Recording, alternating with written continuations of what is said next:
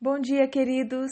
Sejam bem-vindos ao nosso devocional Edificai. Hoje é dia 13 de setembro, aqui é a pastora Marcela. Nosso tema de hoje é a morte de Jesus. Está registrado no Evangelho de Mateus, capítulo 27, do 45 ao 66. Nós vamos ler os versículos 50 até o 52 e diz assim: E Jesus, clamando outra vez com grande voz, entregou o Espírito. Eis que o véu do santuário se rasgou em duas partes, de alto a baixo. Tremeu a terra, fenderam-se as rochas, abriram-se os sepulcros, e muitos corpos de santos que dormiam ressuscitaram. A cruz foi usada como instrumento de morte para muitos homens, mas aquela crucificação foi muito diferente das demais e não demorou muito para que percebessem que realmente se tratava do Filho de Deus pois eles mesmos declararam: verdadeiramente este era o Filho de Deus, como diz no versículo 54. Trevas, terremoto e mortos ressuscitados foram alguns eventos que sucederam à morte de Jesus na cruz. Mas o evento mais revelador e maravilhoso aconteceu no templo.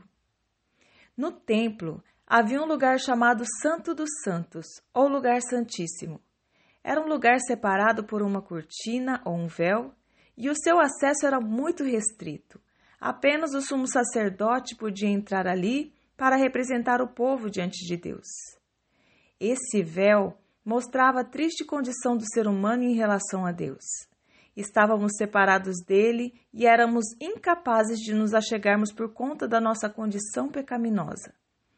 Mesmo o sumo sacerdote não ousava chegar nesse lugar santíssimo sem o sacrifício. Sem esse sacrifício, a presença de Deus era inacessível para o homem. Por isso, quando Jesus finalmente entregou o seu espírito na cruz, o perfeito sacrifício destruiu de uma vez por todas a barreira que separava o homem do seu Criador, e o véu do templo se rasgou de alto a baixo. Sabe o que isso significa?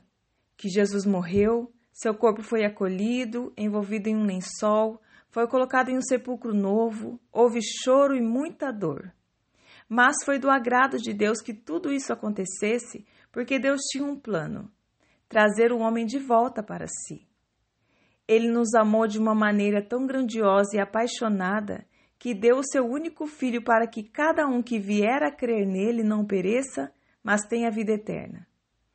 Meu querido irmão, minha querida irmã, depois que o véu foi rasgado, nem a morte, nem a vida, nem os anjos, nem principados, nem potestades, nem o presente, nem o porvir, nem a altura, nem a profundidade, nem qualquer outra criatura, nada poderá nos separar do amor do nosso Deus. Deus abençoe você, tenha um excelente dia, em nome de Jesus.